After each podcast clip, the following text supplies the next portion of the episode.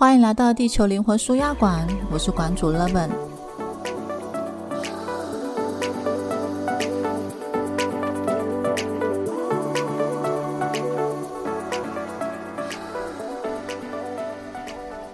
刚好是第二季的最后一集，我想要做一点特别的。这个月刚好金钱工作坊刚结束，然后我有看到又出现了一些蛮经典的案例，就是关于金钱能量教会我的事情，所以想要来聊聊这个部分。我们与金钱的关系呢，常常会反映出我们对于这世界的价值观，我们对于自己的看法，以及我们跟原生家庭之间所积累的那一些重复的东西，比如说。可能家长是如何教育你如何用钱的，他可能就是你在这一世所学到的关于金钱的状态，那你就会去重复的这样子的模式。然后呢，我们在透过工作坊呢，能看到有的时候，当你很想要找出自己独特的方式来去运用钱，其实是可以的，但是他就是要去比，就是你努力的力道是否能够多过于原生家庭对你的影响，或者是前世的信念对你的影响，他其实需要。更多的觉察。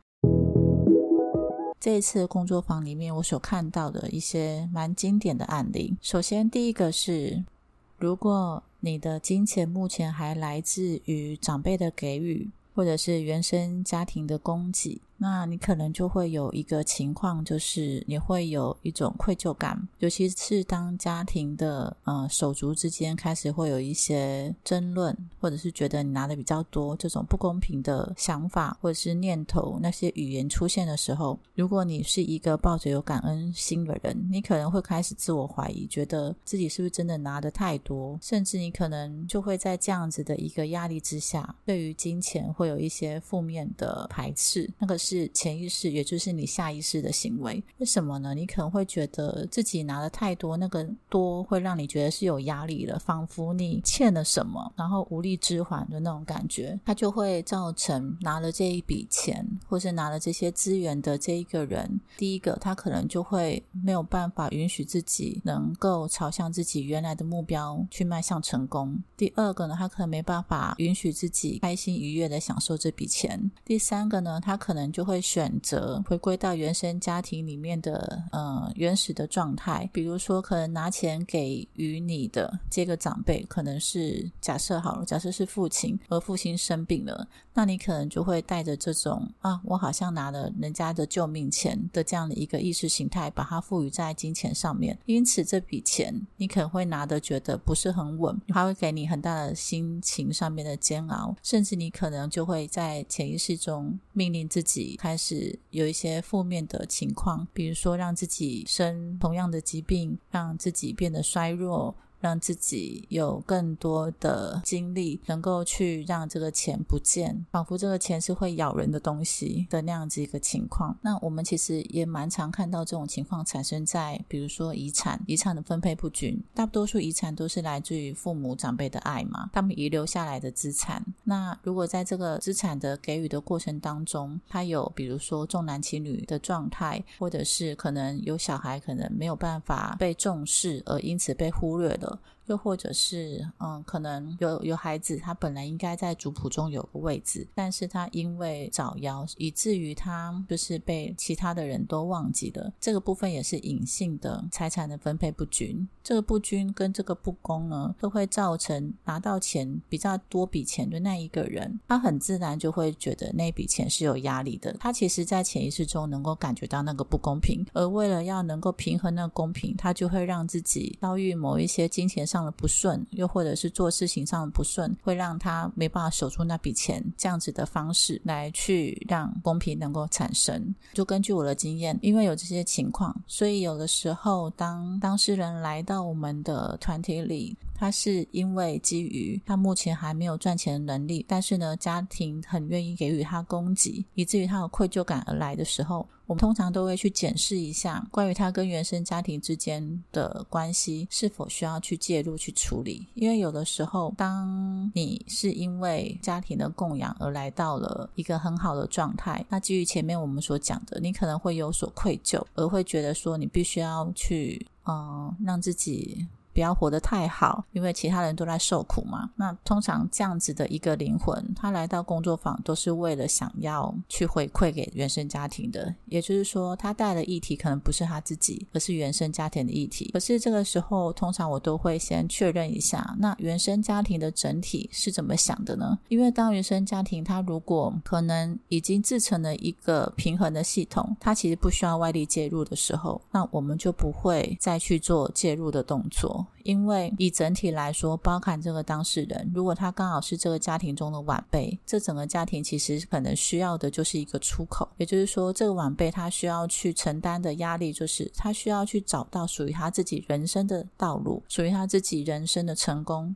然后呢，把自己过得很好，在这样一个状态之下，把这些快乐能够回馈给他的原生家庭。当事人如果能够看到家庭这个长辈所给予他的那笔钱，带着是一份期待、跟爱、跟祝福的时候，即使他拿的很有压力，通常我都会鼓励他去飞。带着这一个压力，带着这个不舒服，不要把这个不舒服当做是一个好像急需要去甩开的东西。你要知道，这个是长辈对你无私的爱，你就把这个爱收下来，然后允许自己成功，然后告诉自己，你现在就是快乐的天使，你是有任务的。你带着这个钱去探索你自己的所有一切的可能，开发你的潜能，然后让自己能够有更大的成功，可以回馈你的原生家庭，那就是你的原生家庭所想要看到的。他们没有。我想要看到你不幸，所以不要急的去，因为觉得这一个不公平或者是不平衡的感觉，或者是因为手足的压力而想要让自己受苦，这些其实不是一个对于整体，也就是原生家庭以及你自己个人以及你们的共同的命运都好的方向，也不是金钱想要支持的方向，他甚至也不是原生家庭所期待看到的方向，所以他需要走的是他自己的路，而不是再回过头去摄入。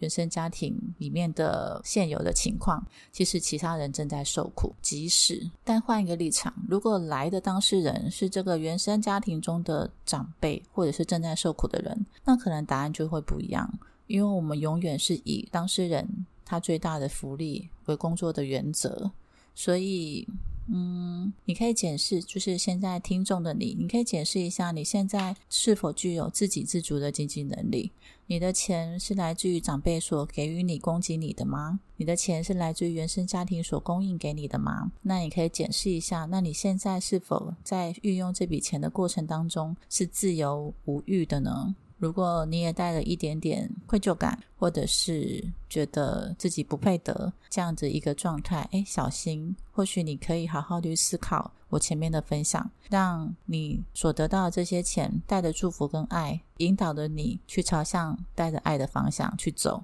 那这样对于你、对于你的钱以及给你钱的那些长辈们来说，这些爱都不会被浪费，它会是一个很好的正向的循环。第二个还蛮经典可以看到的情况是，当你没有目标的时候，你其实没有办法吸引金钱在你的旁边转，而你的钱可能会因为时呃时间的流逝而慢慢的变成是一个停滞的能量。它会虚弱，就像是一个消沉、逐渐的消沉的一股能量，它会消逝。就是我们可以看到，就是许多人他嘴巴说他很想要有钱，但他其实不知道该如何运用钱，他也没有为这个状态去做努力。所谓努力，就是去学习金钱运用的法则，或者是管理金钱理财的知识，或者是技能。他没有做任何相关的作为，然后他可能也没有去寻找如何运用钱能够让自己。开心，他就是让自己每天漫无目的的在过的生活。当你的状态是这样的时候，你的金钱也会被投射出不知道要干嘛、无力，然后逐渐萎缩的状态。然后你跟你的金钱就会是停滞的。什么意思？就是。你在生活中你会觉得无精打采，而你的钱呢，大概也会是一个定额的状态，可能没了时候下一次会再补足，但是它大概永远就是那样的存量，它不会扩展，不会给你意外的惊喜，它也不会给你更多的可能性，回应到你的现实生活，就是你应该也不太有机会能够加薪，或者是扩大你的你的金钱的来源。所以通常我们都会跟当事人说，去享受你的生活，因为金钱其实本身是你跟这个世界互动的一个媒介。你是如何去享受这个世界所给予你的供给，你就会用什么样的方式去创造跟吸引你的钱。其实钱很乐于支持我们，但是重点是你有没有找到你生活中的喜乐，然后让钱能够让你的生活可以是多彩多姿。并且让你是享受其中的，重点是享受其中，就是。不是看别人有什么你就去做什么，或是别人拥有了什么样的物质，然后看起来好像很好，然后你也就去追寻那样的生活。重点在于是每个人心中的喜乐都不一样，能够让你真正感到快乐，感到你的灵魂有活生生的在呼吸的那种那些活动，才是你需要去寻找的。如果你现在还没有，那欢迎你可以开始去每天问自己：我现在或者是我今天想问生活带来更多一点新鲜感，那有什么事情是我现在。想做的新鲜的尝试呢？或者是可以问自己：我做这件事情开心吗？有什么样的想法或什么样的行动可以让我的生活有更多的可能性？然后去寻找。去做一些你可能之前有想过但一直没有去行动的事情，然后并且去享受那个行动本身。比如说，如果你想要创作，你可以没有任何目的的享受创作本身吗？即使是乱画也可以哦。如果你能够认知到你每一分的消费都是一种意义跟支持。你的生活的每时每刻都可以变成是一种养分，然后成为是吸引金钱的滋养。如果你你对于生活你觉得是茫然的，你还没有找到就是生活对于你的那个存在的意义，那或许你可以开始去寻找突破你现有的生活状态，去扩展其他不同版本的你，然后让你自己去找到你内心真正的喜乐，然后金钱就会苏醒，为了你活起来。当你活起来的时候，你的金钱才会就像被点亮灯一样的醒来，然后支持你前进，去做任何你想要做的，能够为你带来开心的事情。